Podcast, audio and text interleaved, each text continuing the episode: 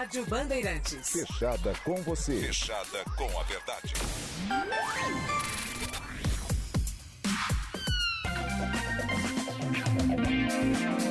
Jornalismo Bandeirantes. Agora, o Pulo do Gato. Na Rádio Bandeirantes.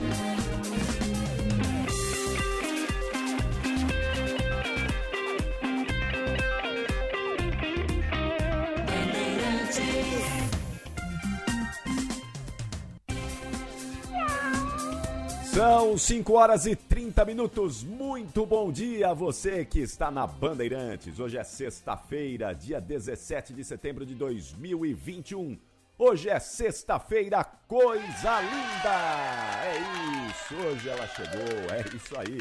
E nós vamos juntos até às 7 horas da manhã, informando, prestando serviço, acordando com você, tirando você da cama, ajudando a iniciar o seu dia. Vamos juntos aí com muita informação, com muita prestação de serviço e, claro, a sua participação com a gente. Nós nunca fazemos o pulo do gato sozinhos, sempre com a ajuda, com a participação de todos vocês, que é fundamental. Acordar com a gente. Vocês acordam a gente também, dão uma sacudida aí no nosso dia. Isso é importante demais. Ailton Dias na mesa de som, a Juliana Lombardi na produção e a Silvânia Alves, como sempre, comigo aqui na apresentação do Pulo do Gato no meu último dia, hein, Silvânia? Porque segunda-feira Pedro Campos estará de volta das férias e aí a dupla estará refeita mais uma vez. Bom dia, Silvânia. Bom dia, Ricardo Capriotti. Último dia desta vez, né? Aí sempre que a gente precisar, a gente vai, vai bater um fone aí para ti, viu? Para você Grita, no, nos ajudar chamar. aqui, tá bom? E sexta-feira coisa linda, mas com temperatura baixa, hein? Você sabe que até 16 graus nas ruas da cidade, um ventinho bem gelado. Nesta noite choveu, não sei se de uma forma generalizada, mas deu uma boa chuva e bem-vinda chuva, porque estamos precisando dela. Vamos ver que se vai continuar assim, mas a previsão do Instituto Climatempo durante esses dias era de que a, a alegria ia durar muito pouco, porque logo já vai esquentar de novo aquele calorão, né, Capri? Exatamente, vai acontecer aí aquilo que a gente já está acostumado nessa época do ano. Afinal de contas, o inverno está terminando, vem aí a primavera e as temperaturas subindo da mesma maneira. Muito bem, Silvânia, atenção, temos eh, cidades eh, comemorando hoje mais um ano de existência. Na verdade, temos uma cidade paulista, a cidade de Pompeia.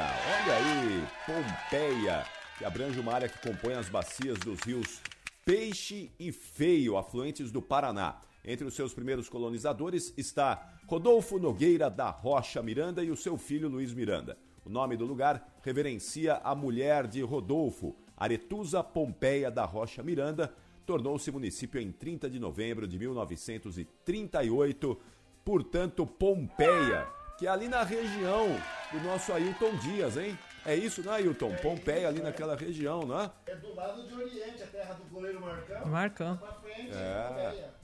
Muito bem, é isso aí, pertinho ali de Oriente. Grande Oriente, grande Marcão e parabéns a toda a cidade de Pompeia, a todos os moradores de Pompeia, Silvânia. Ótima, ótima lembrança. Então, um alô para toda a população. Agora são 5 horas e 34 minutos. Já tem mensagem de ouvinte chegando. O ouvinte, vamos ver se tem o nome dele aqui. Não, não tem. A, a- a carinha dele aqui é um gatinho, mas ele fala que está em Santo André e lá está muito nevoeiro. Aliás, também tem nevoeiro no sistema Anchieta Imigrantes. Atenção redobrada. Vamos já chamar a Amanda Sampaio para saber da previsão do tempo para esta sexta-feira e também para o final de semana. O ar seco volta a ganhar força no interior paulista hoje e as temperaturas vão disparar à tarde, principalmente em áreas do centro-oeste do estado. Na capital, o dia ainda começa nublado e com chuviscos, mas aos poucos o sol aparece entre nuvens e já não chove. A máxima de hoje fica na casa dos 25 graus. No litoral paulista, a chuva ainda persiste, com fraca no máximo moderada intensidade e sem risco para temporais. A partir de sábado, a tendência volta a ser de tempo mais seco e quase já não chove em todo o estado de São Paulo. Amanda Sampaio, da Clima Tempo. É isso, né? Daqui a pouquinho essa neblina vai embora, vai se dissipar e a gente já sabe que teremos então uma sexta-feira com sol. Não sobe tanto a temperatura, mas saia preparado de casa. Sabe que eu peguei o cobertor essa, essa madrugada aí, viu, Silvânia? Tava É, meio imagina, eu friozinho também. mesmo. Uma mantinha, né? É, fui lá pegar um cobertorzinho ali meio de leve, porque tava meio friozinho. Eu falei, opa, vou passar frio pra quê? Não é? Não tem necessidade. É. Fui lá, peguei um cobertorzinho, botei ali em cima e ficou tudo certo, tudo tranquilo. Aí voltei a dormir tranquilamente, mas deu realmente uma, uma esfriadinha. Mas vai esquentar e o fim de semana vai esquentar mais ainda. Estamos só no início desse fim de semana que promete ser muito bacana para todo mundo. A gente falou da chuva, né, Capriotti, mas a gente lembra de energia elétrica. E você sabe que nesta data, 17 de setembro, lá atrás, em 1985, quem viveu está se lembrando agora, porque 36 anos aconteceu aquele blackout nas regiões centro-oeste, centro-oeste, Distrito Federal, Sul, Sudeste, né? Os estados do Mato Grosso, Mato Grosso do Sul, Goiás, Brasília, Rio Grande do Sul, São Paulo, Rio de Janeiro e Espírito Santo. E ninguém sabia o que estava acontecendo. Não tinha internet, né? Também não tinha luz, né? Hum, ia ter também a internet. Mas a gente não sabia o que estava acontecendo.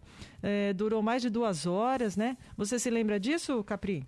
Me lembro, me lembro sim. E me lembro que causou assim apreensão, medo, não é? As pessoas não sabiam o que estava acontecendo, se era um ataque estrangeiro, se era o fim dos tempos, né? Ficou todo mundo apreensivo, porque não se sabia exatamente o que estava acontecendo até que começaram a surgir as informações do motivo daquele blackout, né? É. Primeiro porque a gente não tinha a noção da dimensão do blackout, né? No Isso. primeiro momento você acha que é só ali no seu bairro, né? Depois a gente foi pegando informações no rádio, né, que funciona com, com a bateria ali, né, com o é, não Ailton Dias, o próprio complexo da rádio. Isso. E aí poderia transformador, né? Gerador, né? né? É, podia continuar passando as informações e aí começaram a chegar informações de tudo quanto é lado da cidade, de outras cidades. Olha, aqui também estamos sem, sem energia elétrica e assim foi indo até a gente, através de rádio amador, bem lembrado, Ailton Dias. E aí a gente foi tendo ideia, noção da, de quantos estados foram atingidos naquela oportunidade, né? É isso. E naquela época só tinha basicamente o telefone para o telefone comum, não é esse telefone do com fio aí que também está começando a entrar em desuso, né? Muita gente já nem tem mais telefone é, fixo em casa, não é? Já só a base do smartphone, mas naquela época era das poucas possibilidades ainda das pessoas se comunicarem, pegar o telefone e falar, escuta aí, tem energia? Não, aqui acabou, enfim. Outros tempos, né? A gente está falando de 36 anos, parece que nós estamos falando aí de 100 anos, mas não faz tanto tempo assim, hum. e isso mudou bastante a nossa vida. Bem, o Silvânio, o que tem mudado a nossa vida aqui é a questão da vacinação. Não é? E a vacinação, daqui a pouquinho a gente vai trazer informações, detalhes de vacinação nesta sexta-feira com o Lucas Josino.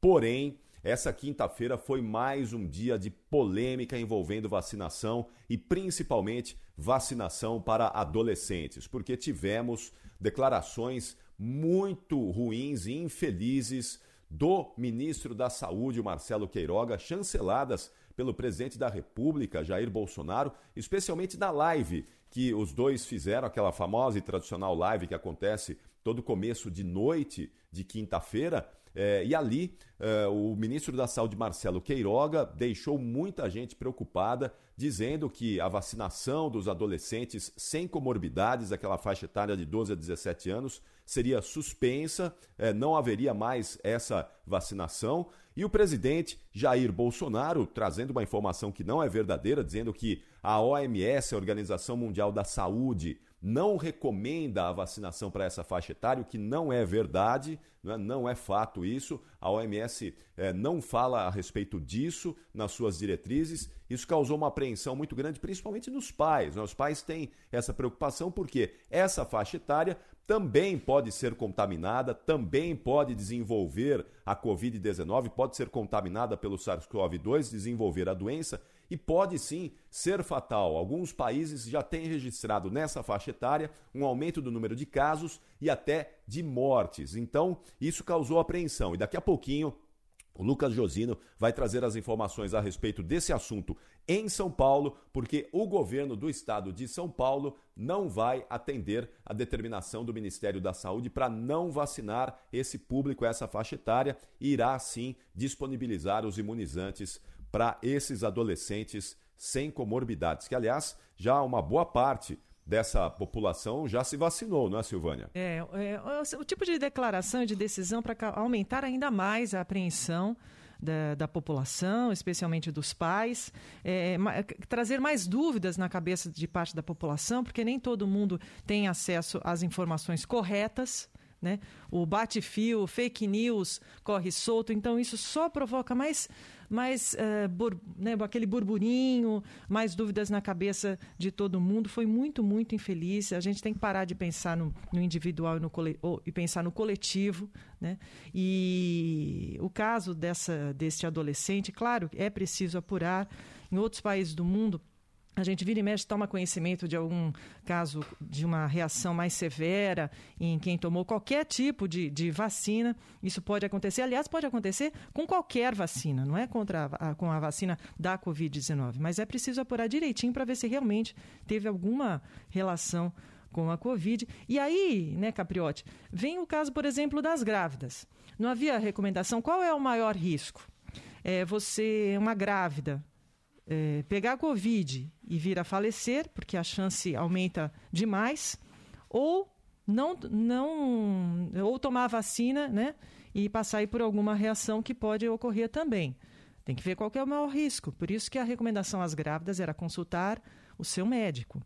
Ele certamente iria recomendar a, a, a vacina, né, Capriotti? Mas é, isso tudo é para os especialistas e não para a gente que não, não entende disso. Exato. Mas nós vamos claro. trazer as informações daqui a pouquinho. Vamos saber isso. do transporte público? Oi, Capriotti. Pois não. Não, não, é isso mesmo. Daqui a pouquinho o Lucas Josino vai atualizar as informações sobre a vacinação, especialmente para esse público. O importante é isso, é nós alertarmos os pais, os responsáveis por essa faixa etária, que em São Paulo haverá vacinação e é uma vacinação segura, é uma vacina segura para essa faixa etária. Há uma morte que está sendo investigada de um, uma adolescente nessa faixa etária, está sob investigação. Não é? E uh, os especialistas, não somos nós que estamos dizendo, mas os especialistas são unânimes em afirmar que é muito seguro vacinar essa faixa etária e não há nenhum tipo de risco, nenhum tipo de problema para essa faixa etária se vacinar. Então, daqui a pouquinho, fiquem atentos aí que já já o Lucas Josino vai trazer informações sobre vacinação em São Paulo nesta sexta-feira, coisa linda, 5h42. E vamos saber como é que está o transporte público nesta manhã com a Juliana Lombardi, metrô e CPTM. Juliana, muito bom dia. Muito bom dia para você também, Silvânia, ao Capriote, a todos que nos acompanham aqui no Pulo do Gato neste fechamento de semana, né? Bom dia ao Ailton aqui também, que fica com a gente todos os dias no estúdio. É. Por enquanto, Silvânia, nenhum problema nas estações da CPTM e do metrô, mas a gente sabe, sempre relembrando, que no começo da semana teve uma grande falha ali na CPTM durante o horário de pico do metrô, que não tem jeito, acaba acarretando em outros problemas é, nas estações do metrô também, porque a circulação de pessoas fica prejudicada e de, e de trens, consequentemente. Então, por enquanto, tudo certo, mas é o que eu sempre digo aqui nesse horário para os nossos ouvintes. Precisa ficar atento e sempre sair com uma antecedência, porque infelizmente a gente não consegue contar que não vai estar tá tudo certo nas, nas estações e nos trens. Silvânia. Obrigada, Juliana. Vamos girar na nossa reportagem? Vamos lá, vamos em frente então, trazendo aqui os destaques das praças, das emissoras que compõem a rede Bandeirantes de Rádio. E nós começamos com o Jânio Fonseca. Monitoramento dos casos de dengue em Minas Gerais aponta queda nos casos de dengue. 14.189 mineiros tiveram diagnóstico positivo para dengue em 2021. Segundo a Secretaria de Estado de Saúde de Minas Gerais, cinco pessoas morreram por conta da doença. No mesmo período de 2020, o Estado registrava 54.786 casos positivos. Em um ano, houve uma redução de 74% dos registros. As mortes pela doença neste ano ocorreram em Betim, na Grande BH, Conceição do Mato Dentro, na região central do estado, e Matias Barbosa, na zona da Mata Mineira. Ainda não foram divulgadas as cidades onde morreram as outras duas vítimas. 5 e 44, regime de previdência complementar é estudado no Paraná. Repórter Cleverson Bravo. O governo do Paraná pretende criar um regime de previdência complementar para os servidores estaduais. A proposta limita o benefício pago aos aposentados e pensionistas ao teto do INSS, que atualmente é de R$ 6.400. Valores maiores do que o limite estariam condicionados à contribuição do servidor e uma previdência complementar. O governo do Paraná defende que a medida contribui para amortizar o déficit da Previdência do Estado. O investimento previsto no projeto enviado para a Assembleia Legislativa é de cerca de 15 milhões de reais. Quinto sinal marcou 5h45, faltam 15 minutos para 6 horas da manhã. O diretor do depoimento do diretor da Prevent Senior na CPI da pandemia é remarcado para a semana que vem. Repórter Natália Pazzi. O depoimento do diretor executivo da Prevent Senior na CPI da pandemia, a empresa que teria indicado aos usuários do plano de saúde o uso de remédios comprovadamente ineficazes para o tratamento da Covid-19, deverá ser remarcado para a próxima quarta-feira. Isso porque Pedro Batista Júnior não compareceu à data inicialmente marcada no Senado Federal nesta última quinta-feira. Ele alegou, através de uma nota enviada pela empresa à CPI, que a marcação foi feita em cima da hora e ele não teve tempo para se organizar para vir a Brasília. Ainda na nota, a Prevent Senior destacou um artigo do Código de Processo Civil que determina que o prazo mínimo para atender a uma convocação desta natureza é de 48 horas. 5 e 46 o ministro do Supremo Tribunal Federal, Alexandre de Moraes, autoriza a saída de Daniel Silveira da cadeia para fazer exame. Repórter Rian Lobo.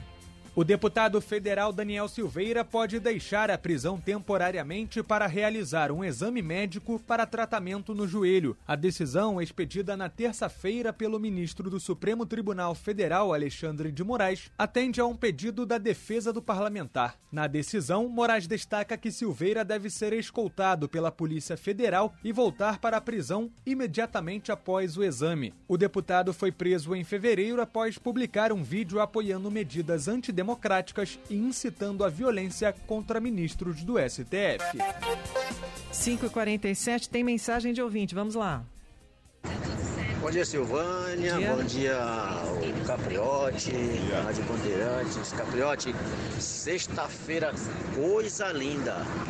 Informa pra mim aí é, estado da rodovia dos Bandeirantes, fiquei sabendo que teve acidente no 66. Dá uma confirmada pra nós aí, manda notícia aí. Tudo de bom. Aqui é o Francisco de, de Cubatão. Bom dia. Bom dia, Francisco. Obrigada pela sua mensagem. Realmente, a rodovia dos Bandeirantes tem tráfego interrompido no quilômetro 66, sentido interior. É devido a um acidente, nós ainda não temos mais informações. Então, a opção é utilizar a rodovia Anhanguera para quem segue pelo de São Paulo para o interior. Então, rodovia dos Bandeirantes interrompida totalmente no quilômetro 66. Nós vamos continuar acompanhando, estamos esperando mais detalhes. Foi na região de Jundiaí e é essa então congestionada a rodovia. 5h48. Tem um alô também do da Ludmar, a Ludmar Gomes Molina da Praia Grande, agradecendo a sua presença aqui. Foi uma, foi uma coisa linda. É. Foi muito bom estar esse período mais uma vez aqui no Pulo do Gato com você, Silvânia, com toda a nossa audiência, com os nossos ouvintes, com a Ailton, com a Juliana. Acordar com o São Paulo é sempre muito bom, né? Eu digo sempre que eu acordo cedinho. Diariamente eu acordo sempre muito cedo. Nesse horário aqui do Pulo do Gato, eu acordo 5 e meia da manhã, mas eu acordo para ir fazer as minhas outras coisas, né? Que é correr, fazer os meus exercícios, as minhas atividades físicas. Mas acordar junto com a nossa audiência, acordar informando, prestando serviço no Pulo do Gato, é muito melhor. Vamos, é, devemos convir, não é? Então é muito bom estar com os nossos ouvintes e eu, assim que for convocado novamente, volto com o maior prazer aqui para estar junto com todos vocês. Obrigada, Capri. Agora são 5h49. Nós vamos continuar a nossa série agora sobre a independência. É o terceiro capítulo, hein? O processo para o Brasil deixar de ser colônia de Portugal foi longo e cheio de batalhas em diferentes partes do país. Nesta semana, você acompanha conosco a série de reportagens especiais sobre a independência produzida pelo Jornal da Band. Dom Pedro foi deixado aqui por Dom João VI como príncipe regente e uma orientação, como conta o historiador Milton Teixeira. Pedro, se o Brasil se libertar, antes seja para ti, que me has de respeitar, do que para qualquer um desses aventureiros. Pedro, faça a independência desta terra. O Brasil é grande. O professor Milton Teixeira já contou essa história para milhares de pessoas, sempre destacando que levou um tempo para a coroa ser colocada na cabeça de Dom Pedro. Isso ocorreu em 1 de dezembro de 1822, na Igreja do Carmo. Antes disso, em 12 de outubro, ele foi aclamado imperador. Na época, a cerimônia foi considerada a data oficial da separação do Brasil. Meu filho sempre considerou que a independência do Brasil ocorreu dia 12 de outubro, quando o povo o reconheceu como seu líder, seu imperador. Eu concordo com ele. 7 de setembro foi um grito no meio do mato. O grito, O grito de independência não causou grande repercussão. Treze dias depois, o jornal O Espelho foi o único a noticiar o que aconteceu. Mas ainda faltava muito para conseguir a unidade política nesse novo império, como explica o historiador do Museu Histórico Nacional, Rafael Zamorano. A independência não foi um processo único, ela foi um processo lento. Tanto, por exemplo, só em 25 né, você tem o reconhecimento. Alguns estados do Brasil só em 22, 23 estavam sabendo o que estava ocorrendo. A historiadora Lilia Schwartz lembra que antes mesmo de setembro de 1822, em vários estados, já ferviam movimentos querendo a separação de Portugal. Uma conjuração ela é feita de um desejo revolucionário de determinados setores da sociedade. A independência não é feita de um ato, um ato isolado, no Ipiranga, né, onde nem havia um morro, onde tampouco o Dom Pedro estava num cavalo, estava numa mula. E se nós prestarmos atenção para as conjurações, aí sim a gente vê um projeto mais largo né, de independência, porque elas foram feitas por diferentes setores da sociedade. Em 1789, parte da elite de Ouro Preto, então Vila Rica, se rebelou contra o domínio português. Eram intelectuais, fazendeiros, religiosos, militares, incluindo Joaquim José da Silva Xavier, o Tiradentes. De acordo com a historiadora Heloísa Starling, um grupo endividado pelos altos impostos cobrados pela coroa. A gente tem que considerar também a importância das ideias de liberdade e de soberania que estão circulando nas Minas através dos livros que chegavam aqui clandestinos, o livro é escondido, traficado clandestinamente, né? através dos, dos poetas que estudaram em Coimbra e trouxeram na bagagem as ideias iluministas, pré-iluministas. Cinco anos depois, em 1794, foi formada a Conjuração do Rio de Janeiro, um grupo de intelectuais cariocas que fundou a Sociedade Literária. Rafael Zamorano explica que eles estudavam e debatiam os grandes pensadores. A Conjuração do Rio de Janeiro ela foi uma organização literária, né? ela foi um conjunto literário né? que discutiam coisas que estavam em pauta, né? ideias iluministas, né? e que foi reprimida por isso. Na Bahia, a população estava bastante irritada com o valor dos impostos e com o preço dos alimentos subindo sem parar. Tudo depois que a capital foi transferida de Salvador para o Rio de Janeiro. O descontentamento contra Portugal já dava sinais décadas antes da independência, diz a historiadora Vlamira Ribeiro de Albuquerque. Os rebeldes da Inconfidência Mineira, os rebeldes da Conjugação Baiana, os rebeldes do processo de independência, os rebeldes das revoltas escravas, são pessoas que é, pretendiam, que estavam tentando porque já tinham se esgotado todas as outras possibilidades, garantir algum lugar de poder numa ordem social extremamente desigual, extremamente excludente. Era possível imaginar né, que uma ordem social, política e econômica como o escravismo ela não garantiria né, uma sociedade igualitária. E foi em Pernambuco que aconteceu em 1817 um outro projeto de independência, destaca a historiadora Heloísa Starling. Há um projeto de Brasil, há um projeto de futuro para o Brasil, é, que está sendo pensado em Pernambuco, é, que é republicano, libertário, federalista e com autogoverno. Pensa bem se não é o caso da coroa, das duas coroas, no Rio de Janeiro e em Lisboa, ficarem preocupadas com os pernambucanos. Os conflitos em torno da independência duraram até 1824. Em março deste mesmo ano, nasceu a primeira Constituição brasileira. Amor e política. Amanhã vamos falar dos casamentos por interesse e das paixões de Dom Pedro. 5 e 55 temos mais uma mensagem de ouvinte sobre o acidente na rodovia dos Bandeirantes, quilômetro 66. Vamos lá. Bom dia, Rádio Bandeirantes. Aqui é Marcos, caminhoneiro de Paulínia. Realmente teve um acidente com um caminhão. Eu passei lá cerca de uma hora atrás e os bombeiros estavam cortando toda a lataria do caminhão para tirar o motorista. Acidente muito feio em Jundiaí. É, foi um acidente bem grave envolvendo um, um caminhão pequeno, aliás, um caminhão e um carro pequeno. Segundo um outro ouvinte, a, a, a gravação está um pouco ruim, mas nós conseguimos entender por aqui. Ah, apenas uma pista, uma faixa está liberada, segundo esse ouvinte, mas os caminhoneiros já estão até parando os, os seus caminhões e aguardando a liberação total da pista. 5h55, Capriote. Vamos convocar a Estelle San Juan. Estelle San Juan que acorda cedinho todos os dias, a desperta antes do pulo do gato e já está com a gente para trazer uma informação bem bacana, porque um grupo de pagode homenageia pacientes internados. Conta essa história pra gente, Estelle. Bom dia. Oi, Capriotti, bom dia para você, bom dia também para Silvânia. Capriotti, olha essa história. O gerente Eduardo Sampaio Souza, de 28 anos, do Distrito Federal, estava se recuperando depois de um quadro grave da Covid-19. Ele teve 85% do pulmão comprometido, ficou 18 dias com o tubo de ventilação, caso realmente gravíssimo, só que ele foi estubado, Capriotti. Ele foi estubado no dia 26 de agosto, felizmente. E ele é super fã da banda de pagode Menos é Mais. Foi inclusive colocado no prontuário afetivo dele, o amor pela banda, com o consentimento da família. E a equipe do hospital ficou sabendo disso.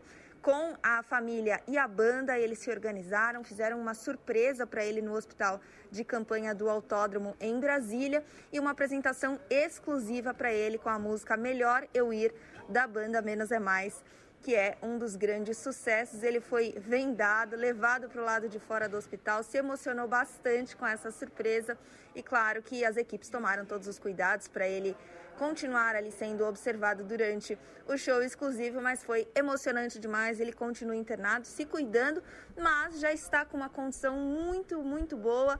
Se recuperando da Covid, está curado da Covid-19 e provavelmente deve receber alta ainda nesta sexta-feira, Capriotti. Olha que notícia bacana, né? Para uma sexta-feira, coisa linda. Saber que as pessoas seguem se recuperando da Covid-19, felizmente, e as vacinas têm um papel importante e fundamental nisso. Muita gente pode se perguntar: puxa vida, morreu tanta gente ano passado, agora tem morrido menos? Claro que sim, felizmente, porque as vacinas estão funcionando. É uma dobradinha, não é, Silvânia? Vacinação que, Isso. apesar do ministro afirmar que está muito rápida no Brasil, não está não, está lenta, a vacinação não está rápida, mas está caminhando na medida do possível. E esse índice de vacinados já faz com que o número de casos, de internações e de mortes diminua bastante. E a outra coisa que tem ajudado muito ainda, que a gente não gosta, mas que é fundamental, que é o uso das máscaras que segue sendo muito importante. Essa dobradinha é fundamental para a gente sair desse pesadelo. Vacinação e uso das máscaras, especialmente uso das máscaras em ambientes fechados. Se a gente seguir com, esse, é, é, com essas duas coisas, a gente vai, daqui a pouquinho, já estar celebrando ainda mais o um número menor de mortes de infectados pela Covid-19. Agora são 5h59, vamos ao CEDOM, Centro de Documentação e Memória da Rádio Bandeirantes, no trabalho do jornalista Milton Parron. O texto é do Parron. Gaúcho da cidade de Rio Grande, nascido em 1911, Golbery Couto e Silva foi um general de divisão do Exército e geopolítico que tornou-se reconhecido como um dos principais teóricos da doutrina de segurança nacional, elaborada na década de 1950 pelos militares da Escola Superior de Guerra. Ele também foi um dos criadores do Serviço Nacional de Informações, o SNI, e foi ainda o responsável pela chamada política de distensão, que marcou o início do processo de abertura política no governo Ernesto Geisel, durante o qual exerceu a chefia da Casa Civil e mais tarde ocupou o mesmo cargo no governo de João Batista Figueiredo. Muito culto, deixou várias publicações, entre elas com forte repercussão internacional o livro Geopolítica do Brasil. No começo de setembro de 1987, o general Goberi foi internado no Hospital Sírio-Libanês em São Paulo por causa de um câncer nos pulmões.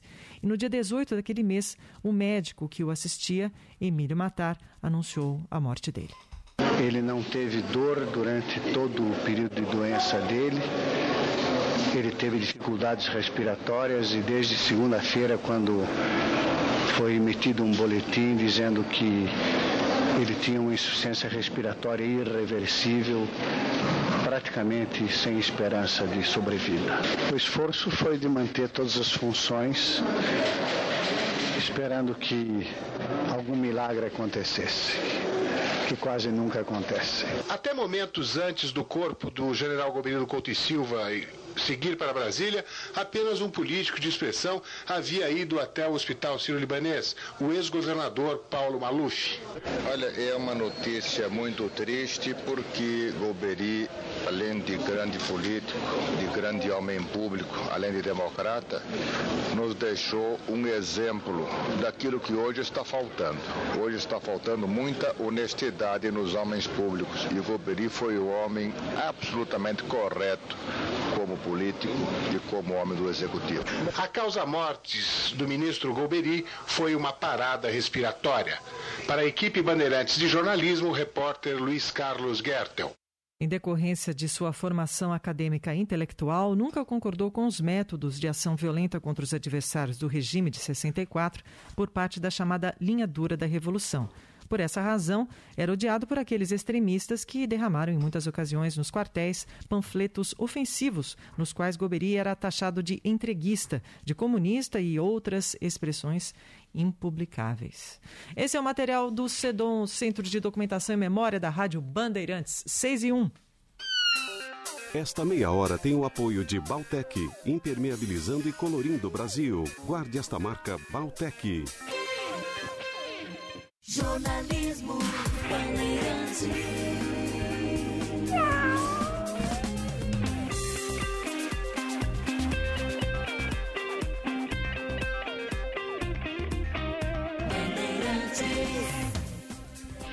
São 6 horas e 2 minutos. Muito bom dia! Bom dia você que está chegando agora na Bandeirantes, você que está conosco em mais uma edição do Pulo do Gato. Está acordando agora, já está pelas ruas, já está no transporte público. É muito bom ter a sua companhia nesta sexta-feira. Coisa linda, ela chegou e nós vamos juntos aqui, informando, prestando serviço ao seu lado, como fazemos todos os dias há 84 anos na Rádio Bandeirantes. E já estamos também em áudio e vídeo no youtube.com barra Rádio Bandeirantes Oficial. youtube.com barra Rádio Bandeirantes Oficial. Você acompanha o Pulo do Gato em áudio e vídeo nesta sexta-feira. E nós vamos falar de vacinação, vamos voltar a falar em vacinação, porque já falamos a respeito desse assunto e nós vamos agora trazer informações para vocês é, muito importantes. Atenção, em notícias muito importantes, porque ontem, como já dissemos aqui, é, do próprio Ministério da Saúde partiu desinformação, mas a Agência Nacional de Vigilância Sanitária afirma que a vacina da Pfizer continua autorizada para uso no Brasil em crianças e adolescentes, dos 12 aos 17 anos. Em nota, a Anvisa ressalta que até o momento não há motivo para alterar as atuais orientações sobre a utilização do imunizante. Enquanto isso, o órgão investiga a morte de um menor em São Bernardo do Campo, na Grande São Paulo, após a aplicação da primeira dose. O episódio foi considerado pelo Ministério da Saúde para suspender a vacinação dos adolescentes que estava em andamento em todo o país. Segundo o titular da pasta, Marcelo Queiroga, teriam sido confirmadas reações em 1.500 menores entre cerca de 3 milhões e 500 mil já imunizados. Primeiro, por conta desses eventos adversos. Né? Segundo, porque o próprio Reino Unido ele recuou é? Tem a questão da miocardite, que está relacionada com a vacina da Pfizer. Nessas questões nós temos que ter cautela. É sempre bom informar que os pesquisadores e cientistas não corroboram dessa opinião do ministro da Saúde. Estados e prefeituras adotaram decisões diferentes sobre a suspensão orientada pelo Ministério da Saúde. Salvador, Belo Horizonte e Curitiba, por exemplo, optaram por paralisar a aplicação da Pfizer. O Rio de Janeiro vai manter a imunização até o fim de semana. Já São Paulo, Vitória e Goiânia vão continuar vacinando os menores. No Brasil, há 21 milhões de adolescentes entre, 18, entre 12 e 18 anos, o que equivale a 11% da população.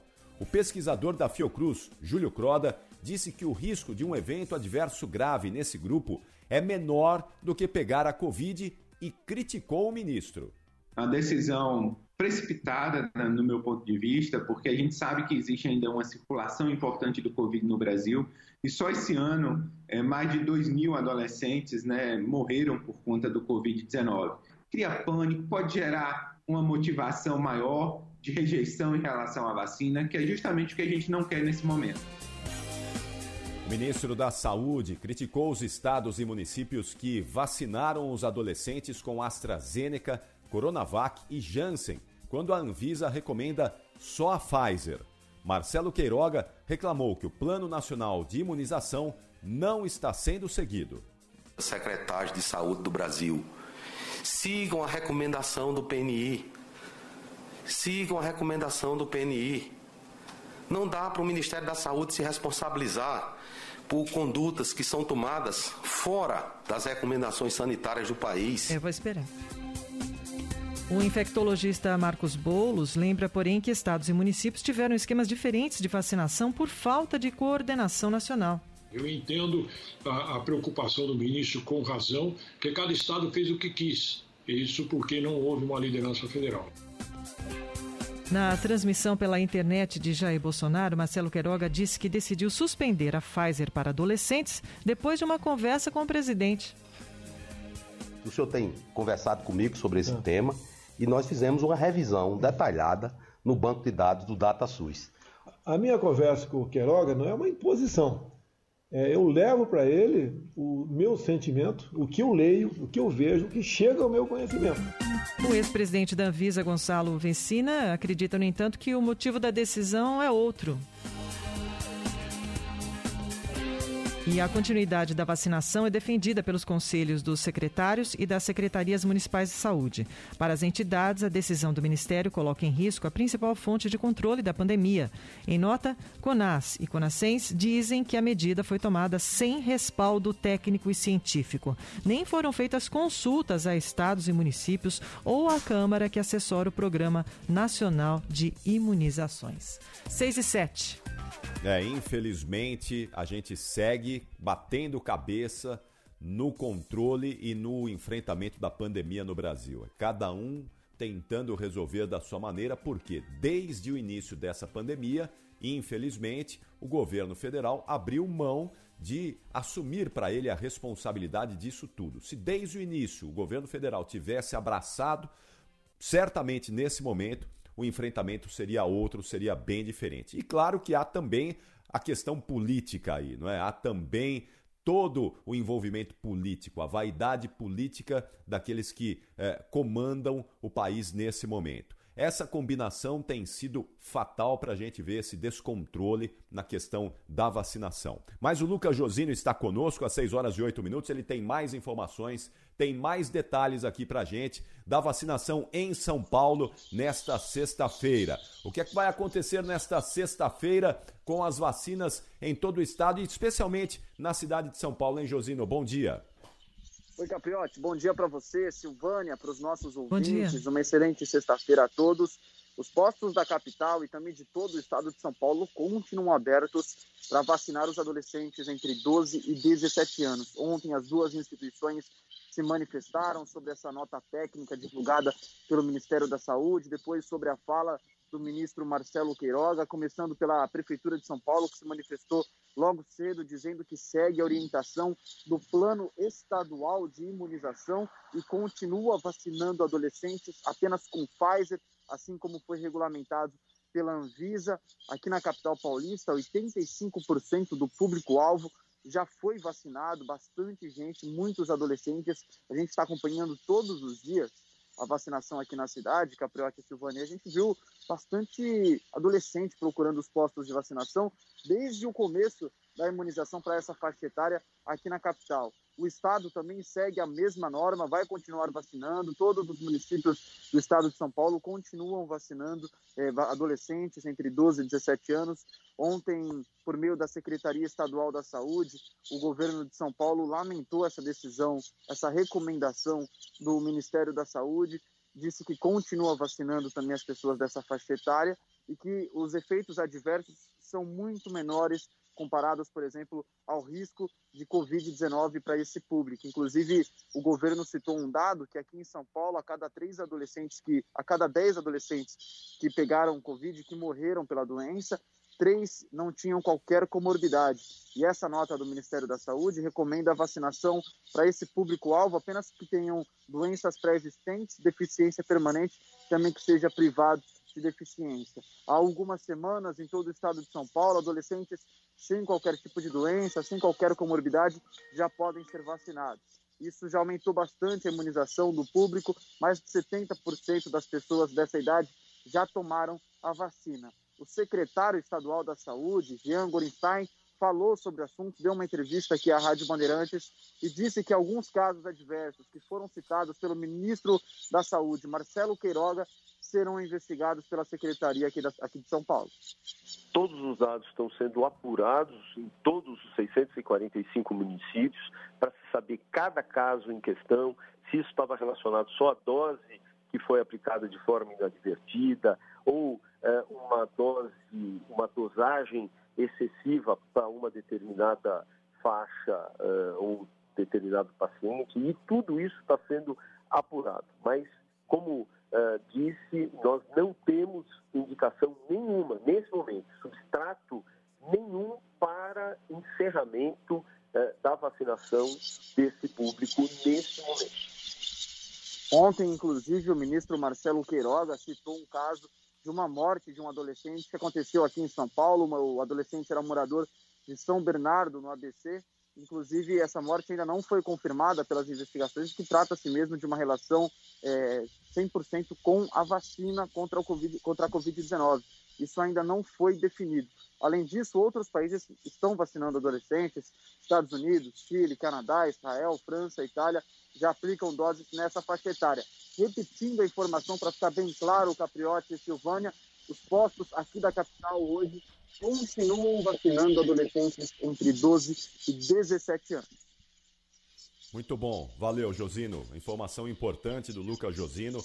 Por favor, vacinem os seus filhos, vacinem os seus netos, sobrinhos, quem quer que seja. É importante, a gente precisa diminuir a circulação do vírus em todo o país. E quem diz isso não sou eu, não. São os pesquisadores, são os cientistas, são os médicos. É gente séria, competente que estuda, que analisa estudos internacionais, trabalhos internacionais que indicam esse caminho. Então, eh, nós apenas reproduzimos aqui aquilo que os especialistas confirmam. É importante vacinar essa faixa etária também, então não deixe de vacinar e de vacinar quem você ama, quem está próximo aí de você. 6 e 13. Chegamos a 80,52% da população de São Paulo com pelo menos uma dose e 97,55% da população adulta. Com esquema vacinal completo, 48,62% da população total, 63,34% da população adulta. Foram mais de 58 milhões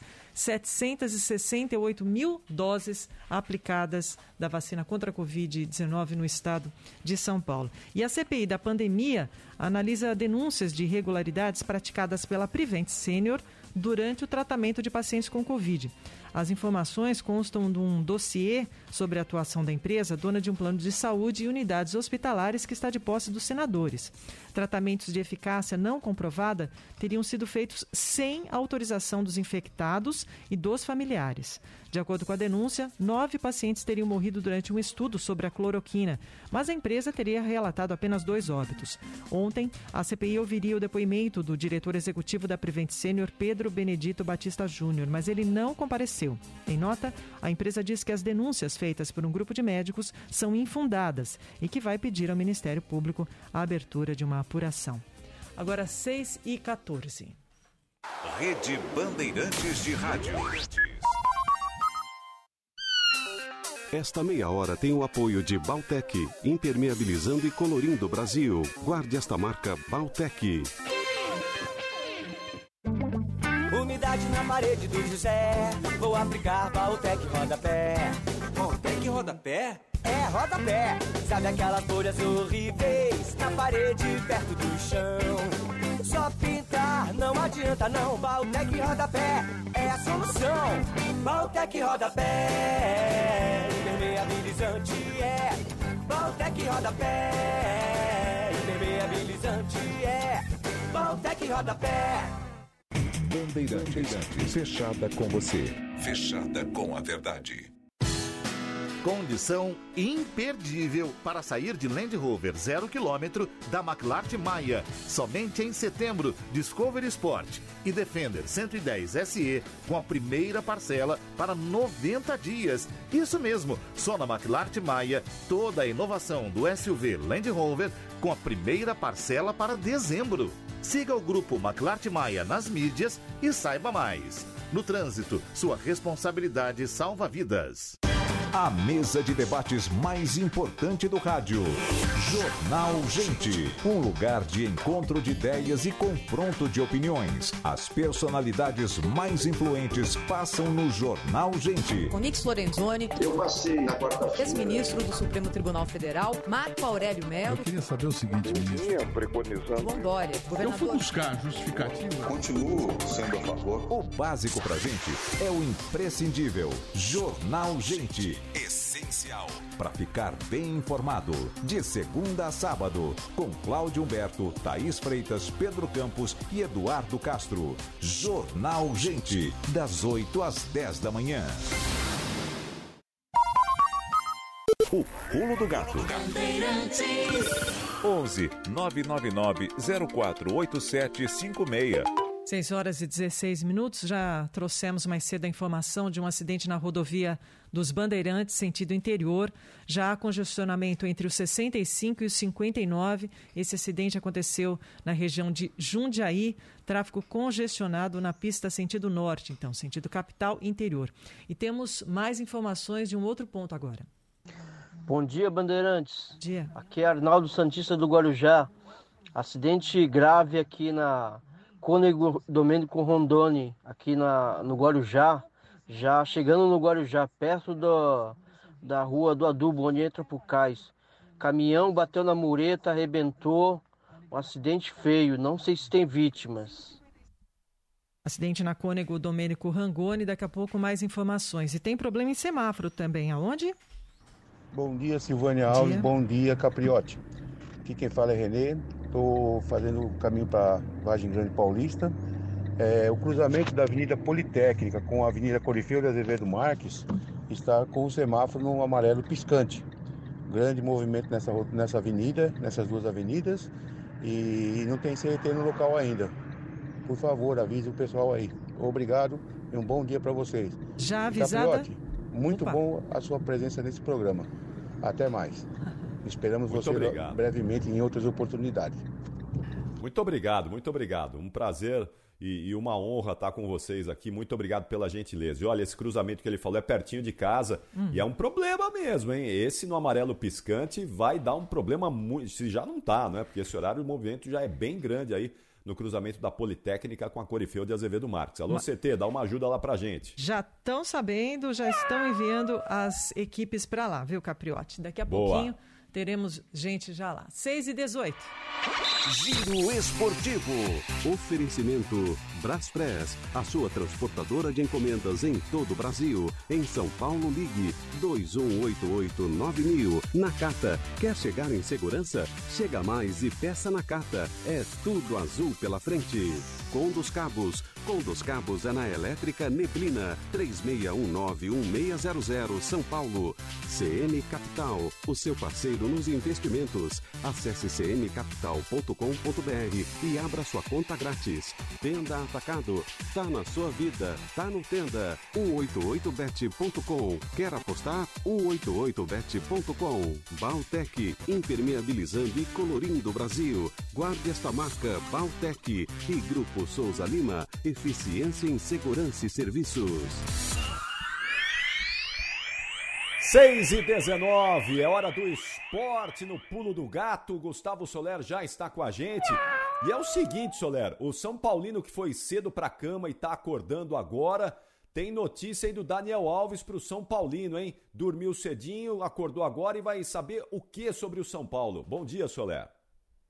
Bom dia, Capriotti, Silvânia. Abraço para vocês, para todo mundo ligado aqui no Pulo do Gato. Vai saber que Daniel Alves oficialmente não é mais jogador do São Paulo. Na noite de ontem, ele assinou a sua rescisão contratual com o tricolor paulista e agora o São Paulo vai arcar né, com os 18 milhões da dívida que tem com o jogador. Já assinou também ali essa situação de quando vai terminar de pagar essa pendência com o ex-camisa 10 do São Paulo, que agora oficialmente está liberado no mercado. E o torcedor da Série B, né, o torcedor do Vasco da Gama e do Cruzeiro, foram dois torcedores que ontem foram dormir com a cabeça inchada, né, Capriotti? O Vasco acabou empatando e tomando um gol nos acréscimos do segundo tempo contra o CRB, vencia fora de casa por 1 a 0, acabou tomando o empate, já o Cruzeiro ficou no empate por 1 a 1 também com o Operário. O Vasco é o décimo colocado da Série B do Campeonato Brasileiro, o Cruzeiro é o décimo segundo, situações muito complicadas para os dois times que muito provavelmente, né, pelo que estão apresentando na Série B, não vão retornar à Série A de 2022, Capri. É isso, não é só se houver um grande milagre aí, uma enorme recuperação nessa reta final da Série B para que esses dois gigantes possam voltar à Série A. O Botafogo está numa situação um pouquinho mais favorável. Vamos ver se teremos aí é, melhorias também para esses dois times. Fim de semana, as nossas transmissões aqui na Bandeirante Solero. O que é que a gente transmite aí para os nossos ouvintes no fim de semana, hein? Vamos lá, Capri. Neste sábado, a partir das 7 horas da noite, a Chapecoense enfrentando o time do Palmeiras. O Palmeiras em busca da recuperação no Campeonato Brasileiro para chegar com moral né, para o jogo da próxima terça-feira contra o time do Atlético Mineiro na Copa Libertadores. É aquele horário gostoso para fazer jogo, né? 9 horas da noite, o Santos enfrenta fora de casa a equipe do Ceará, o Santos que não vence há oito jogos consecutivos na temporada. Já no domingão, a Rádio Bandeirantes transmite São Paulo e Atlético Goianiense a partir das 4 horas da tarde. E às 6h15, atenção para o jogaço, principalmente por causa da estreia do novo camisa 10 do Corinthians, o William. O Corinthians enfrentando o time do América Mineiro às 6h15 da tarde na Neoquímica Arena. É claro, a Rádio Bandeirantes estará presente na Neoquímica para acompanhar a reestreia do camisa 10 do Corinthians, William.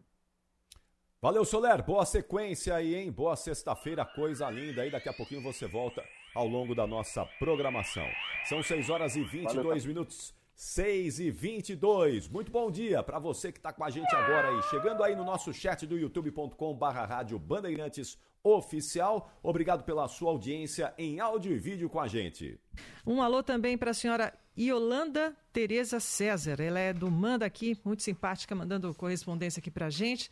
Também para a família Serione, que está em festa hoje. O senhor Osmar nos avisa que hoje é aniversário da esposa, a Maria Estela Serione. Meado para ela, muita saúde, felicidades. Está completando seus primeiros 78 anos de vida. Parabéns, dona Maria Estela. E também tem mais mensagens.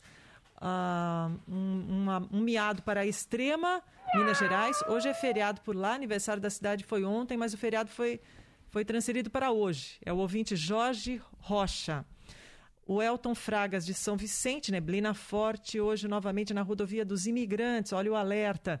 Também neblina na rodovia Anchieta, Riacho Grande, região do Riacho Grande, KM 26. É informação de Derli Gonçalves, de São Bernardo do Campo. Daqui a pouco nós vamos ter a previsão do tempo. Mas informando antes que há problemas agora na linha 7 Rubi da CPTM. Trem circulando com velocidade reduzida e maior tempo de parada entre as estações Franco da Rocha e Francisco Morato por causa de falhas no sistema de energia elétrica. Nas demais linhas do metrô e da CPTM, a circulação é normal, segundo as empresas. 6 e 24. Rede Bandeirantes de Rádio. Esta meia hora tem o apoio de Baltec, impermeabilizando e colorindo o Brasil. Guarde esta marca Baltec. Umidade na parede do José. Vou aplicar Valtec rodapé.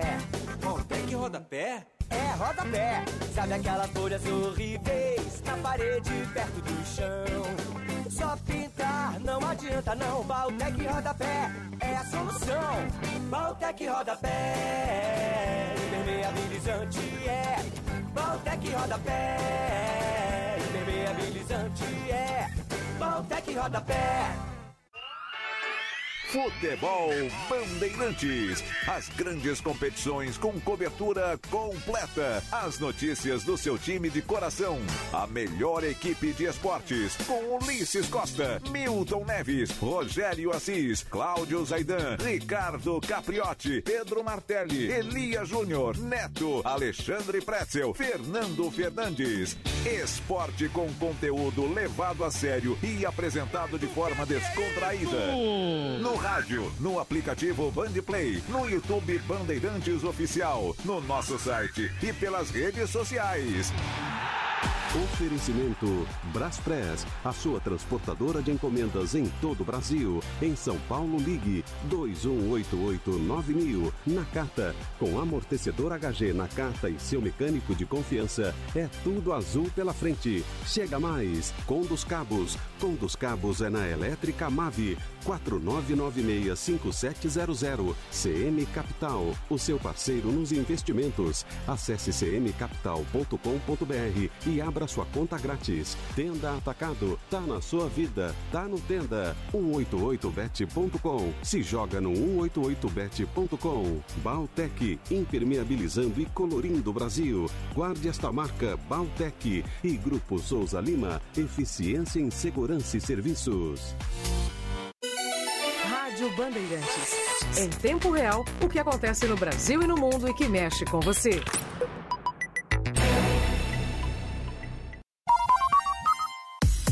O pulo do gato. Tempo. 6 e 26, estou dando uma olhada pela janela aqui.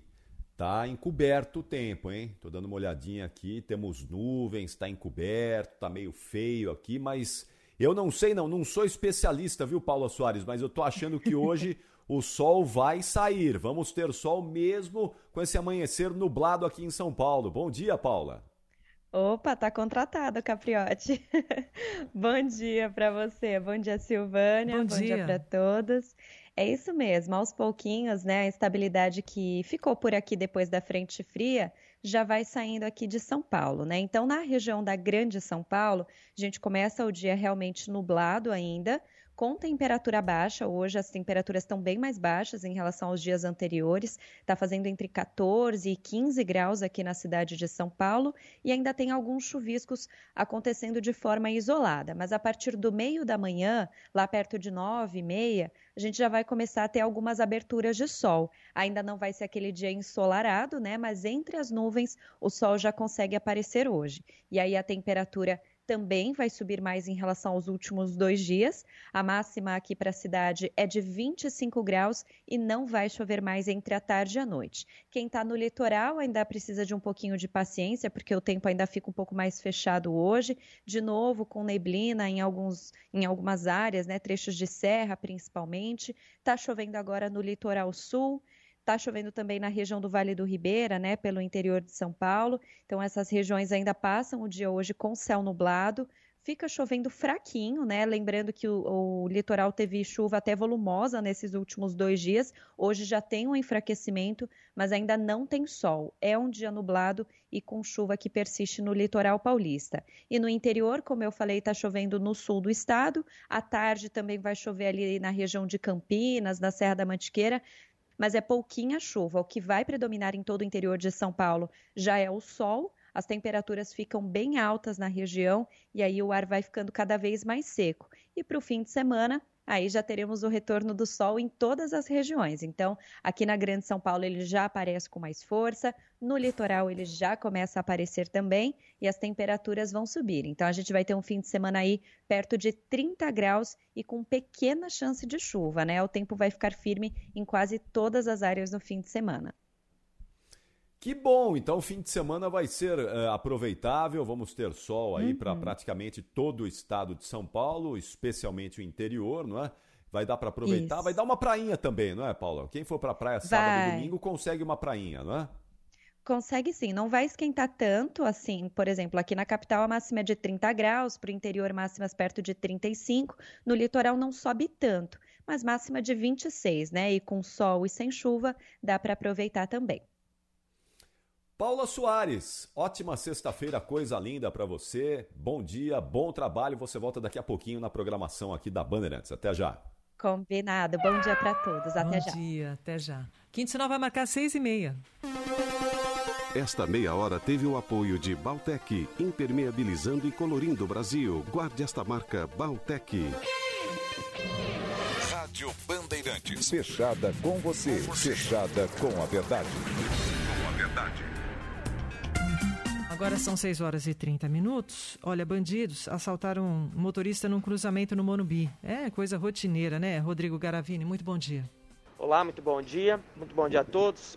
Esse crime aconteceu na, no cruzamento das avenidas Francisco Morato e Doutor Guilherme Dumont Vilares, na Vila Sônia. Existe um vídeo flagrado por uma câmera de rua e esse vídeo mostra o momento exato da ação da dupla de criminosos. Eles chegam em uma motocicleta e estacionam do lado do veículo. Um deles, o garupa, desembarca da moto e aborda um vendedor de 48 anos que estava dentro do seu carro parado no semáforo. Em determinado momento ali, o criminoso abre a porta do motorista do carro e rouba o que parece ser um celular que estava é, no painel. Em seguida, então, ele dá a volta no carro, abre a porta do motorista e rouba também um outro objeto que não foi identificado. Os criminosos então fugiram e ainda não foram identificados. O caso foi registrado como roubo no interior do veículo no 89DP que investiga os fatos, ali no portal do Morumbi. Rodrigo Garavini, para a Rádio Bandeirantes. Bom, e quem está com a gente em áudio e vídeo no youtube.com/barra Rádio Bandeirantes Oficial conseguiu observar, né? Porque câmeras de segurança flagraram essa ação é, desses bandidos aí e é impressionante como eles são ousados, né? Como eles são é, não tem medo de absolutamente nada, porque você tem ali vários veículos e eventualmente é, num desses veículos tem algum policial militar ali, a paisano, um policial militar que pode reagir, mas eles não estão, não estão nem aí, nem um pouco preocupados. Né? Eles partem para o roubo é, no meio de todo mundo, mesmo no meio de, dos automóveis, e não há problema nenhum. Por isso que é importante você aí que tem o hábito de dirigir é, com o celular próximo, com o celular no painel, fique muito atento, porque esse é o chamado é, golpe do Pix. Né? Os bandidos querem o seu celular para poder acessar contas bancárias, poder fazer o resgate de tudo que você tem nas contas correntes dos bancos, enfim. Então, no automóvel, o uso do celular hoje, eh, se já era difícil na rua, no automóvel a gente tem que redobrar a atenção agora também. Bem, mais é, caso de polícia, nós vamos falar agora de uma tentativa de roubo em Carapicuíba. Quem tem os detalhes é o repórter Igor Calian. Oi, Calian, bom dia. Olá, bom dia, boa sexta-feira para todo mundo. Essa tentativa de assalto aconteceu em Carapicuíba, na Grande São Paulo. Olha só, a mulher estava passando pela rua quando foi abordada por dois suspeitos que estavam em uma moto. Só que do outro lado, um policial estava dentro de um carro essa tentativa de assalto. Teve troca de tiros entre polícia e suspeitos. O da garupa foi baleado, ele caiu da moto e foi levado para um hospital da região. Levou um tiro na perna e já está à disposição da justiça. Depois que recebeu atendimento médico, foi levado para uma delegacia. A polícia diz que essa dupla estava fazendo vários arrastões na região e que a dupla já estava sendo procurada. Um suspeito então foi preso, esse que foi baleado, e o outro segue foragido.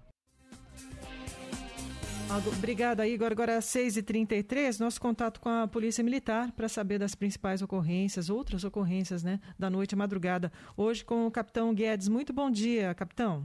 Bom dia, Silvana. Bom dia, Capriotti. Bom dia a todos que ouvem o Pulo do Gato. Nós tivemos é, na, no interior de São Paulo, na rodovia Castelo Branco, uma importante prisão da Polícia Militar, onde dentro de um caminhão localizamos quase cerca de uma tonelada e meia de maconha e 20 quilos aí de skunk. Então, o homem foi apreendido, a droga estava escondida dentro de um caminhão que era escoltado por outro veículo. Então, dois homens foram presos nessa ocorrência. Também tivemos pela Polícia Rodoviária é, cerca de 33 armas apreendidas dentro de um caminhão, sendo delas 23 fuzis. Então, são armas aí que foram usadas, são armas semelhantes aí às usadas, por exemplo, em Araçatuba. Uma importante apreensão do policiamento rodoviário de armas que estavam escondidas em pneus numa carga de um caminhão. Tivemos na Zona Leste, é, no início da noite, na Vila Jacuí, é, dois homens detidos, eles já tinham acabado de roubar um veículo. os policiais militares estavam patrulhando, desconfiaram dessa dupla, né, em atitude suspeita, eles se demonstraram muito nervosos. Na hora da abordagem, eles tentaram correr, porém, é, conseguiram detê-los e no bolso de um deles foi encontrado é, uma chave. E aí, questionado, ele disse que tinha acabado de roubar o carro, o carro estava estacionado a alguns metros da, do local onde eles foram abordados e foi recuperado os pertences, dinheiro, um, um, um carrinho infantil né, para conduzir a criança dentro do veículo da vítima. Nós tivemos, como nós ouvimos aí na reportagem do Igor Calian, em Carapicuíba, uma importante prisão feita pela Polícia Militar é, de uma dupla que estava cometendo diversos crimes aí na cidade. Policiais militares ficaram sabendo de, de, dessa dupla, eles, é, inclusive, né, na, eles eram motocicleta, estavam numa motocicleta, eles é, estavam com uma caixa de, de entrega, né, de uma empresa de entrega, os, os policiais militares, no momento aí da, da, abordagem, visualizaram eles tentando roubar uma moça na, pela via, né, que estava a pé pela via. Houve a fuga e durante a fuga houve aí um, um disparo de arma de fogo nesse homem. Esse, um deles foi preso, o outro foi socorrido, porém já foi liberado. E sete vítimas no total, a Polícia Militar localizou logo após a, a, esse fato, né? Então as vítimas foram para o DP e, e essa dupla foi presa pela Polícia Militar. Tá certo, capitão Guedes. Muito obrigada pelas informações. Um bom dia ao senhor. Bom trabalho. 6h36, daqui a pouco às 7 em primeira hora. O preço do etanol só deverá baixar nas bombas para o consumidor no ano que vem, com a nova safra da cana-de-açúcar. A expectativa é do diretor técnico da Única, entidade que representa os produtores do setor, Antônio de Pádua Rodrigues. Antes visto como alternativa contra a alta da gasolina, o álcool também ficou mais caro nos últimos meses. Segundo Antônio de Pádua Rodrigues, as restrições de oferta estão pressionando os preços. A safra passada, a região Centro-Sul processou 605 milhões de toneladas de cana e provavelmente esse ano nós vamos processar 520 milhões de toneladas de cana. A primeira razão, sem dúvida alguma, foram as condições climáticas de mais de um ano, a falta de chuva, que afetou não só a área de cana-de-açúcar, mas todas as outras atividades do agronegócio. Todos os detalhes você acompanha daqui a pouco às 7 no Jornal Primeira Hora. Agora às 6h37. Rádio Bandeira. Rede Bandeirantes de Rádio.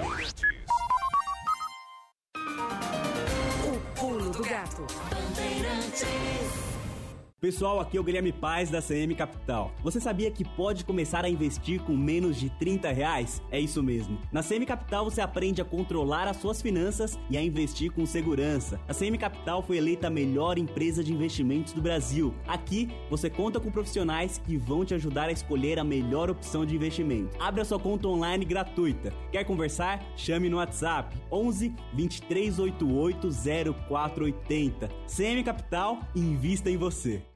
É novidade que você quer? Então corra para conhecer a nova Fiat Toro. Ela chegou cheia de novidades. Novo design, nova central multimídia de 10,1 polegadas, novo motor turbo 270 flex, faróis de LED e a inovação do Fiat Connect Me. Quer saber mais? Vá a uma concessionária Fiat ou compre sem sair de casa em ofertas.fiat.com.br. Nova Fiat Toro, carregada de atitude. No trânsito, sua responsabilidade salva vidas. Muita gente acha que dinheiro é um assunto muito complicado, mas não é. Complicado é crescer sem entender a importância de poupar, investir e sonhar. Pensando nisso, o governo federal, por meio do Ministério da Educação, vai oferecer aos professores cursos gratuitos de ensino de educação financeira. Conheça os cursos em edufinanceira na escola.gov.br. Ministério da Educação, Governo Federal, Pátria Amada Brasil. Todo sábado tem o Mundo dos Esportes. Nos gramados, nas quadras, tatames, piscinas, onde tem competição, estamos lá. Na NBA, na Fórmula 1, MMA e muito mais. Apresentação: Fernando Fernandes. Com ele, a pegada é informativa e descontraída. Tem o clássico Papo de Boleiro e tem o Fôlego. Mundo dos Esportes. Sábado, uma da tarde, na Bandeirantes. O Pulo do Gato. 11 999 048756. Vamos às mensa mensagens dos nossos ouvintes. Capriotti, é, Silvânia. Que é o Francisco, lá de Cubatão, outra vez. Só para dar uma informaçãozinha aí, a rodovia dos Bandeirantes é na altura do KM 52, sentido São Paulo. É um cargueiro lá tombado, provavelmente está no acostamento. É, a galera tomar um pouquinho mais de atenção aí, tá? Mais um bom dia aí. Bom dia, Ernesto Vila Monumento, Silvana e Capri. Avenida Paulista com a Doc Lobo, o farol tá apagadinho, apagadinho. Tá, então a CT precisava dar um pulinho lá. E vindo aqui para Pinheiros, a Cardeal Arco Verde um pouquinho antes, onde começa a Sumaré, um caminhão lá, acho que entrou numa obra lá, descarregando alguma coisa, tá CT, só tá passando um carro por vez. Por enquanto está tranquilo para passar, mas pode ser que a coisa fique mais complicada. O CT está lá. Um bom dia a todos, um bom final de semana. Obrigado, bom, bom dia, dia. senhor. Bom dia igualmente. Uma saudação também à nossa audiência internacional, Silvânia. Wilson Salgado César está nos acompanhando em Dublin, na Irlanda. Ele está lá com a esposa acompanhando o nascimento do netinho. Foram lá acompanhar o nascimento do netinho em Dublin. Muito obrigado pela audiência e saúde, saúde para o netinho que está chegando é o mais importante. 6 e 41 Um projeto de lei pode acabar com os frentistas em postos de combustíveis de todo o país. A reportagem é da Ana Paula Rodrigues. Bom dia, Ana. Oi, Capriotti. Oi, Silvânia. Bom dia. Bom, Bom dia, dia, aqui é o ouvinte do Pulo do Gato. Essa proposta é uma emenda à medida provisória 1063, que permite a venda direta de etanol entre usinas e postos. Esse trecho do texto, de autoria do deputado federal Kim Kataguiri, prevê que os postos se adaptem para o autoatendimento, algo que já existe em outros países, como os Estados Unidos. Mas aqui no Brasil tem uma lei em vigor desde janeiro de 2000 que obriga os postos a ter frentistas e proíbe esse tipo de equipamento. O deputado Kim Kataguiri afirma que o objetivo da proposta é reduzir os custos dos postos e, consequentemente, o preço do combustível. A gente sabe, claro, que o principal custo da, da gasolina não está na, na, operação do posto, mas no dólar e no, no, na tributação. Mas, sem dúvida nenhuma, que a gente puder otimizar de custo do posto, melhor. Tenho trabalhado com o Sindicato dos Trabalhadores justamente para pensar numa fase de transição, né, para que não seja abrupto, né, para que não tenha essa adoção imediata, é que a gente tenha uma fase de transição de mais ou menos aí cinco anos, para que tenha uma formação, para que, que esses, esses trabalhadores para partir para outras profissões. Né. Apesar de poder ter um impacto positivo né, no preço do álcool e da gasolina, associações do setor temem que haja demissões em massa caso o projeto seja aprovado. Eusébio Neto, presidente da Fenepospetro, que reúne os empregados em postos de combustível do país, afirma que a medida põe em risco vagas de 500 mil pessoas em todo o Brasil, que poderiam ser despedidas imediatamente. Além disso, ele fala que a ausência de um atendimento nos postos poderia aumentar o risco para o consumidor. O frentista ele tem um atendimento com melhor qualidade, com, uma, com segurança, funcionário treinado. Imagine uma pessoa no Brasil, nas cidades violentas como nós temos, e abastecer seu carro num posto de gasolina a qualquer hora aí do, do, do dia ou da noite, sozinho. E, e sem dizer também a questão é, do perigo, né? de gasolina aí a todo momento você vê que tem explosão nos postos e tal, né? E não é só o, o abastecimento puro e simplesmente. As emendas à medida provisória 1063 ainda precisam ser votadas. Há uma expectativa de que isso aconteça em caráter de urgência no Congresso ainda em setembro. Caso essa lei seja aprovada com todas as alterações, deve começar a valer já em dezembro. Obrigado, Ana Paula Rodrigues. Esse é sempre o argumento utilizado, não é? A redução dos custos. Só que aqui no Brasil, infelizmente, não é isso que a gente enxerga. Nunca acontece isso em benefício do consumidor. Quem vai pagar é uma categoria que precisa do trabalho, precisa do emprego, e certamente, se houver esse autoatendimento, não vai haver uma redução no preço do combustível, não vai haver uma redução nos custos para o consumidor. Isso é prática aqui no Brasil, é algo absolutamente comum, absolutamente normal. E aí eu pergunto, e aquele sujeito é, que não tem nenhuma habilidade para fazer esse tipo de coisa? Eu vejo, por exemplo, a minha mãe. A minha mãe é uma idosa. A minha mãe não tem a menor habilidade de chegar em um posto de combustíveis e fazer o abastecimento do automóvel dela. Ela precisa do auxílio de alguém para fazer esse trabalho, esse serviço. Então, isso é muito delicado. No Brasil, quando a gente fala em extinguir um posto de trabalho para reduzir custos, é bom a gente sempre ficar com o pé atrás, porque não é essa a verdade, não é essa a realidade que a gente enxerga por aqui. O Quintinal vai marcar 15 para 7. Repórter Bandeirantes é um oferecimento de Grupo Souza Lima. Eficiência em Segurança e Serviços. Repórter Bandeirantes. 6 horas e 45 minutos. A vacinação de adolescentes deve ser ampliada para crianças nos Estados Unidos. A expectativa é de que a vacina seja aprovada para quem tem de 5 a 12 anos em outubro e para a faixa etária de 2 a 5 anos a partir de novembro. Desde o dia 10 de maio foi autorizado o uso da dose da Pfizer para crianças e adolescentes que têm 12 anos ou mais. De lá para cá, mais de 20 milhões de jovens receberam a vacina no país e autoridades em saúde consideram ultrapassada qualquer discussão sobre a segurança da vacina para essa faixa etária.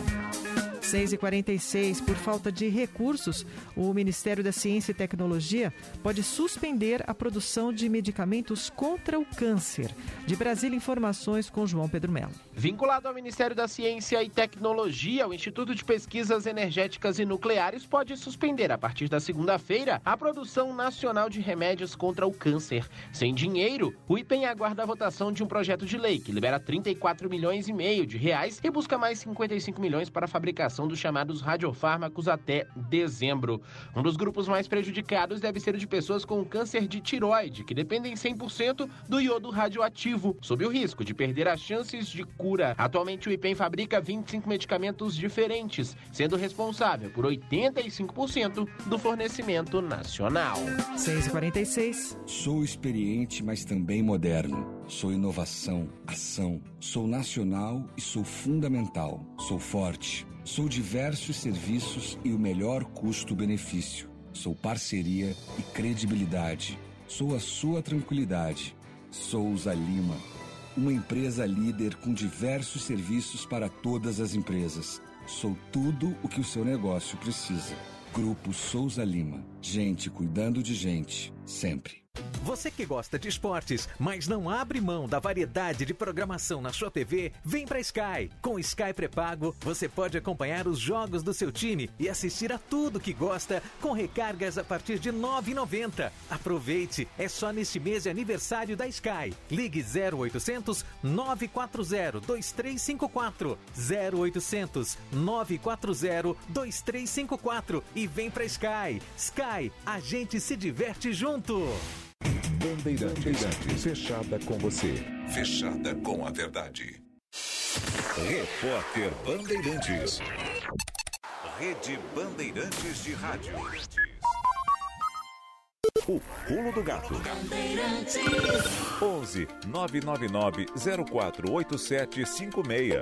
6 horas e 48 minutos. Agora o problema é no Rodoanel. Ô, amanhã, hein? Capriote, Silvânia. Acidente no Rodanel, Mário Cova, sentido rodovia dos Bandeirantes. Quilômetro 12, 12. Faixa da direita interditada. Ok? Acidente com dois caminhões. Nada grave. Só não tem a CCR aqui no local. Obrigada pela informação. Então tem esse problema no Rodoanel. Repetindo, tem o problema no quilômetro 66 da rodovia dos Bandeirantes, sentido do interior, já bastante congestionamento no local. E também um outro acidente na Cônego Domênico Rangoni. 6h48, Capriotti. Nós vamos em frente aqui para falar agora de um assunto que eh, está eh, no centro das atenções em Brasília. Senadores acionam o STF para tentar obrigar o presidente da CCJ do Senado a marcar a sabatina de André Mendonça. No entanto, Davi Alcolumbre ainda não deu previsão de quando o ex-advogado-geral da União, indicado por Bolsonaro, será sabatinado na comissão. A indefinição sobre o ocupante da vaga, deixada por Marco Aurélio Melo no Supremo, se arrasta há quase dois meses. Fernando Mitre comenta sobre a possibilidade do Procurador-Geral da República, Augusto Aras, assumir a vaga no Supremo. Política, com Fernando Mitre. Enquanto se espera que seja marcada na comissão do Senado a tão demorada sabatina de André Mendonça, um outro nome visando a mesma vaga no Supremo, se movimenta nos bastidores com discrição, mas com desenvoltura. O atual procurador-geral Augusto Aras, aliás, recentemente reconduzido ao cargo, que vem aos poucos sendo considerado como nome competitivo em inevitáveis especulações, tem demonstrado um otimismo crescente nos últimos dias. Embora estejam também por aí sinais de que Bolsonaro teria uma terceira opção, numa conversa em telefonema para São Paulo nesta semana, Augusto Aras, que nada tem de terrivelmente evangélico, chegou a dizer, respondendo à pergunta se ele poderá ser o novo ministro do Supremo, aspas, agora está caminhando nessa direção. Fecha aspas. A conferir. Rádio Bandeirantes. Aqui você se informa. 6,50 o Ministério da Economia leva de 6,2% para 8,4% a estimativa de inflação em 2021, medida pelo Índice Nacional de Preços ao Consumidor, o INPC. Para as famílias de baixa renda, o aumento do custo de vida já passa dos 10%. Detalhes com o repórter da Band, Felipe Peixoto.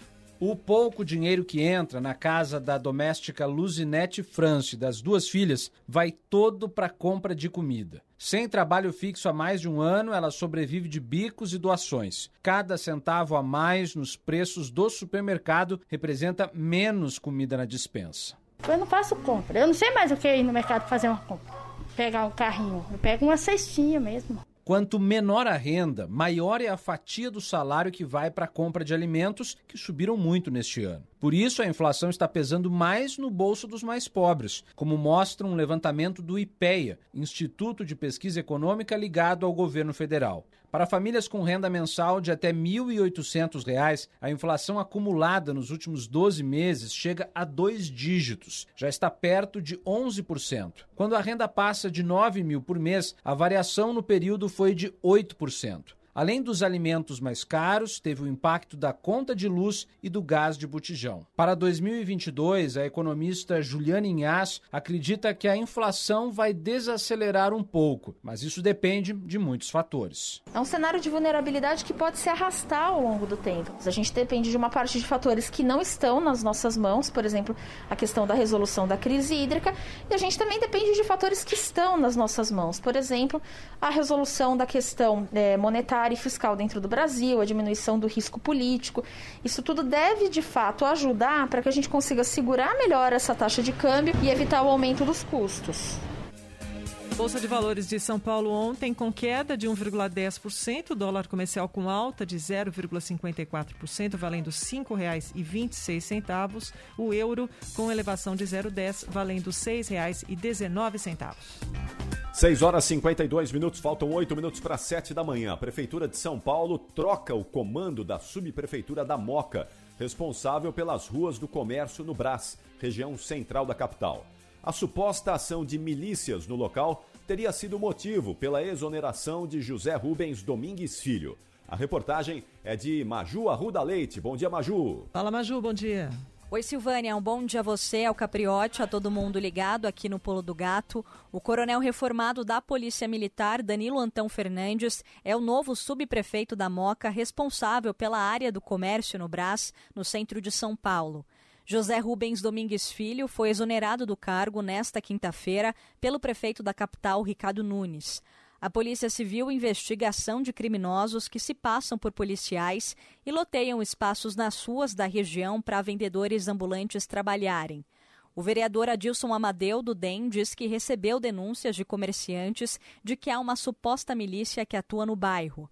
Ele já encaminhou o caso ao Ministério Público. A gente começou a ficar vendo que assim, o direito do trabalhador, aquele que precisa trabalhar, aquele que precisa ter PU, mas ao mesmo tempo foi formado um exército lá diferente, que a gente tem que chamar de milícia mesmo, onde dizem que tem pessoal da PM, pessoal da Civil e outros grupos, né?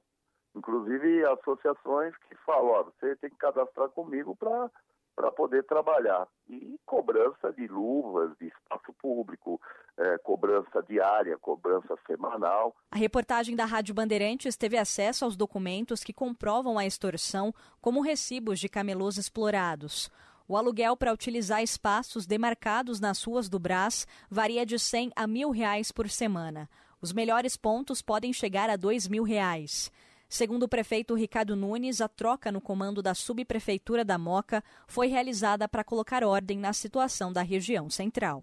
A cidade de São Paulo, ela preza por isso a população assim quer do prefeito, que tenha ordem, que tenha organização, que a gente não deixe que as pessoas possam fazer uso, por exemplo, de vender um espaço público, né, para é, inclusive ganhar em cima das pessoas que mais necessitam. Então, e ali eu coloquei o Coronel Antão, que tem uma grande experiência sempre nessa linha de atender bem a população ali da região da Moca, mas também de manter é, a ordem, que a cidade de São Paulo não vai permitir a desordem aqui de forma nenhuma. Em nota, a Secretaria da Segurança Pública afirma que as forças de segurança atuam na região do Brás para reprimir toda e qualquer modalidade criminosa.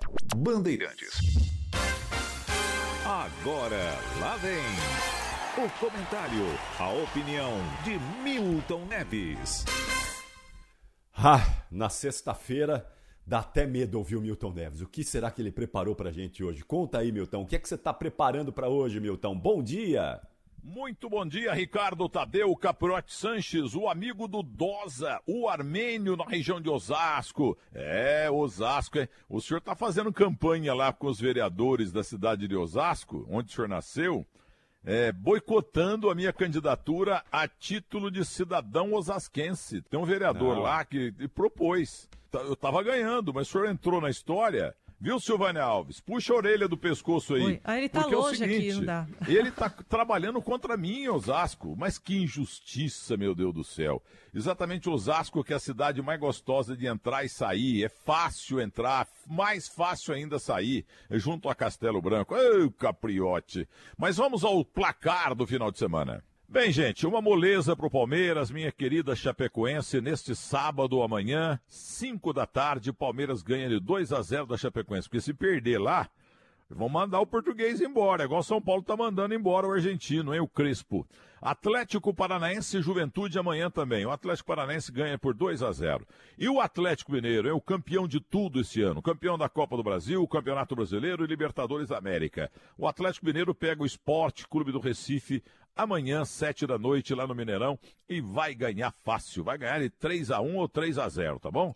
E temos Bragantino e Bahia, o jogo lá em Salvador. Querida Salvador, Bahia e Bragantino. O Red Bull Bragantino pisou na bola contra a Chapecoense outro dia, mas vai ganhar amanhã, às nove da noite, a partir de nove da noite, do Bahia, o Esporte Clube Bahia. Bora, Bahia, minha porreta! Por 2 a 1 um. E o Ceará, hein? Vai receber o Santos, dois alvinegros. Amanhã também, nove da noite. O Ceará, em casa, vai perder pro Santos 1 a 0 O Santos ganha pelo menos uma aí, ué. Pelo amor de Deus, hein? Agora vamos aos jogos do domingo. Deixaram um joguinho, sabe, pra domingo. São Paulo do Volpe, estão pegando no pé do Volpe, tá virando o novo Alex Muralha, crucificado pela torcida e pela imprensa e pelos memes na internet. O São Paulo recebe o Atlético Goianiense, que não é bobo, não, hein? Esse jogo vai ser um a um. Agora a televisão que manda os jogos deixa o Corinthians para 6 e 15 Ora, vocês têm que pôr o Corinthians às quatro da tarde. Vocês vão aprender a fazer televisão quando, entendeu? E o Corinthians, então, pega o América Mineiro e vai ganhar por 2 a 1 domingo às 6 e 15 da tarde.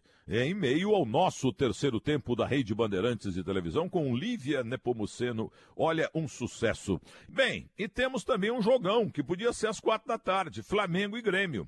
O, o Grêmio do Filipão tomou de 6 a 0 em dois jogos aí na Copa do Brasil e o time foi eliminado. Eu torci muito pro Grêmio fazer um. Gostaria que ele tivesse feito um gol e o Flamengo mais um. Aí dava 7 a 1 Como eu falei ontem, quero repetir. Aí o Filipão colheria brilhantemente o seu segundo 7 a 1 na carreira. Então o Flamengo vai ganhar do Grêmio de novo 3 a 0. E o Cuiabá, hein? O time do Gilmar Mendes, o ministro polêmico, mas não mureteiro. O Cuiabá é um bom time, recebe o Fluminense. Esse jogo aí vai ser segunda-feira, segunda-feira, vou dar o placar hoje na sexta. Esse jogo vai ser 1 a 1, não precisa nem ter. Então são rápidas pinceladas do Milton aqui para vocês. Grande abraço, grande final de semana. Mas não venham com sextou, não. Porque agora inventaram também o sabadou, inventaram o quartou e o quintou. Ô gente, que falta de criatividade. Contratem Nizango Anais e Washington Luiz Oliveto, porque esses são criativos. Esse sextou é, olha, é nojento. Tchau. Mas é sexta-feira, coisa linda, Milton Neves, e é isso que importa.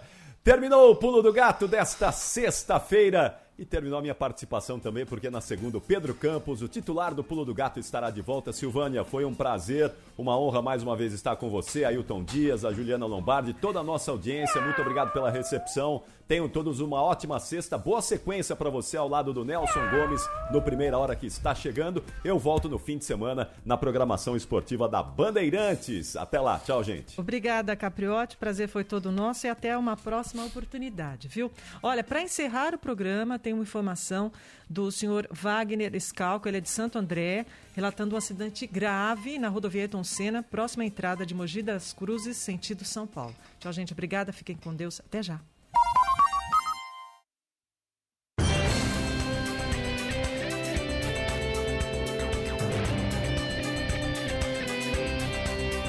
Agora, Jornal Primeira Hora. Há 59 anos no ar. Rede